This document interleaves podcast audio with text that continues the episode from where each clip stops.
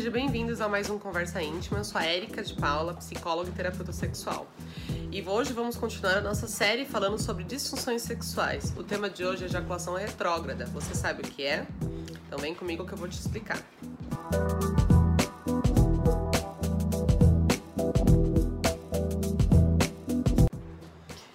Bom, ejaculação retrógrada nada mais é que a dificuldade que o homem tem ali em sentir o orgasmo, em vivenciar a ejaculação. Isso pode acontecer tanto por sintomas físicos, um deles é a presença da fimose, que faz com que não sinta tanto atrito, né? E a sensibilidade ali da glande. Mas também há questões psíquicas, né? E sobre essas questões que eu venho falar com você, que é tá dentro da minha área de atuação.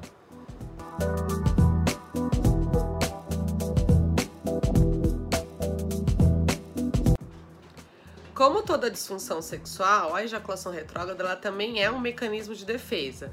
É como se o corpo daquele paciente estivesse defendendo, né, sobre alguma situação a qual o sexo remete uma percepção, algum sinônimo de insatisfação, tá? Então, vou dar alguns exemplos aqui, eu acho que fica um pouco mais claro. É, abuso sexual na infância, né? É muito comum homens e até e mulheres também que tiveram esse tipo de situação no passado vir a desenvolver uma disfunção sexual para se proteger daquilo que lhe trazia muita dor, muita angústia num, num passado. É um, um das causas, né, da ejaculação retrógrada também. Outras causas que estão ali é, vinculadas tem culpas, né, relacionadas à própria vivência da sexualidade, é, não sentir adequado, não sentir que suas fantasias sexuais são ou estão de acordo, né? Uh, o sentimento também de inadequação junto ao próprio corpo, então questões relacionadas à autoimagem, à autoestima, ansiedade, depressão, né? Existem até alguns medicamentos que acabam dificultando ali a, a questão da, da ejaculação, né? Mas está muito mais atrelado a um aspecto físico que eu falei um pouquinho antes, né? E um dos maiores é, motivos estão relacionados à dificuldade na entrega, né? No vínculo. É como se esses homens eles não se permitissem ali a estar de corpo e alma junto àquelas mulheres, né? É como se o tempo todo eles tivessem que se proteger, se esconder de algo. Uma outra razão muito comum, né, para que homens venham desenvolver ejaculação retrógrada é o medo irracional da gravidez, e isso vai além das questões da, da paternidade em si, né? Mas também um pouco da própria história. Então, são homens que tiveram ali um abandono paterno, então tem muito medo de, de vivenciar esse abandono, só que agora na, na outra ponta, né? Na parte enquanto pai.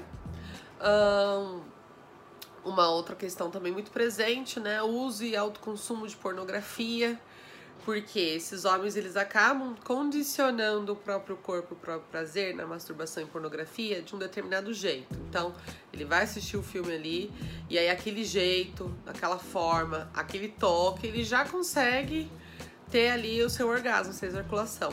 Numa relação a dois tem essa dificuldade, né? Porque não é daquela forma, não é daquele jeito.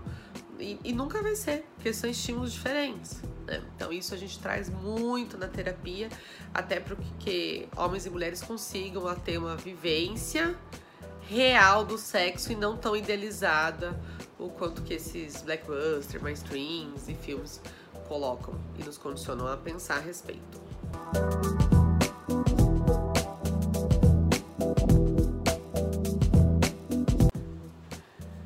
Último estudo feito, né, pelo projeto Prosex da USP, tem até um livro chamado Estudo da Vida Sexual do Brasileiro, aponta que cerca de 4,3% dos homens sexualmente ativos no nosso país tem essa questão de dificuldade ali na, na ejaculação. Então, é algo que traz muita. traz angústia, traz uma certa dor, porque eles querem vivenciar né, esse prazer de forma uh, às vezes simultânea, junto à parceria afetiva, mas não conseguem. Né? E aí o fato de trazer essa dor, essa angústia, já é um bom sinal para procurar ajuda. Não precisa ser, ai, depois de tantos meses, depois de tantos anos. Está incomodado, já procura. Isso é uma forma de autocuidado, né? A gente passa a perceber o, como a gente se sente diante de tais situações e vendo que não estamos bem, a gente vai procurar quem possa nos ajudar nesse sentido.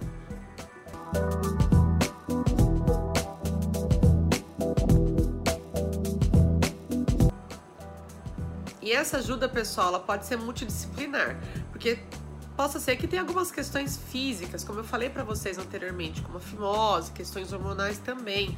Então é importante que homens também façam seu check-up junto ao urologista.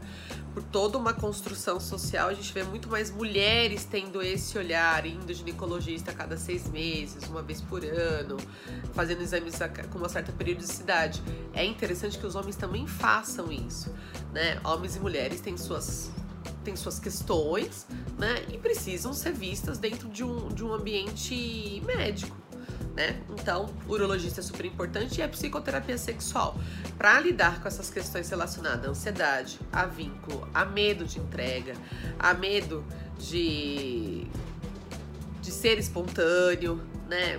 Culpas, traumas, uh, dificuldades ali em lidar com as próprias fantasias sexuais. A gente chama uma sociedade que ao mesmo tempo é sexista, mas também não permite que a gente fantasie muito, né? Se a gente tem uma prática sexual a qual a maioria das pessoas julgam não ser adequada, a gente já se sente julgado. Isso tá muito errado. Se tá dentro de quatro paredes, né? Todo mundo ali consentido, vale tudo. Tá? Então, psicoterapia sexual para lidar com esses aspectos emocionais, mas também tem algumas técnicas, algumas práticas para que esse corpo venha responder de uma outra forma. Eu sempre falo para meus pacientes, né, que sexo é uma coisa é, incrível porque ela simboliza muito que somos. Nós somos seres que tem essa relação e precisa ter essa relação com o corpo muito importante, esse corpo que nos sustenta, esse corpo que nos leva, esse corpo que nos dá energia, mas também nós temos a nossa cabeça, a nossa mente, e o quanto que cabeça e corpo não conversando, né, dificulta ali nos entendimentos da coisa, principalmente sexo, né? Então, se você se identificou com esse vídeo, entre em contato, marque sua consulta, vamos conversar a respeito, você não precisa ficar sofrendo aí sozinho, tá bom? Eu espero que vocês tenham gostado, tá? E compartilhem, marquem aqui os amigos, as amigas, vamos divulgar aí conhecimento para que sexo seja cada vez mais uma conversa íntima, como nós temos agora, e deixe de ser um tabu. Gente, muito obrigada e até o próximo vídeo.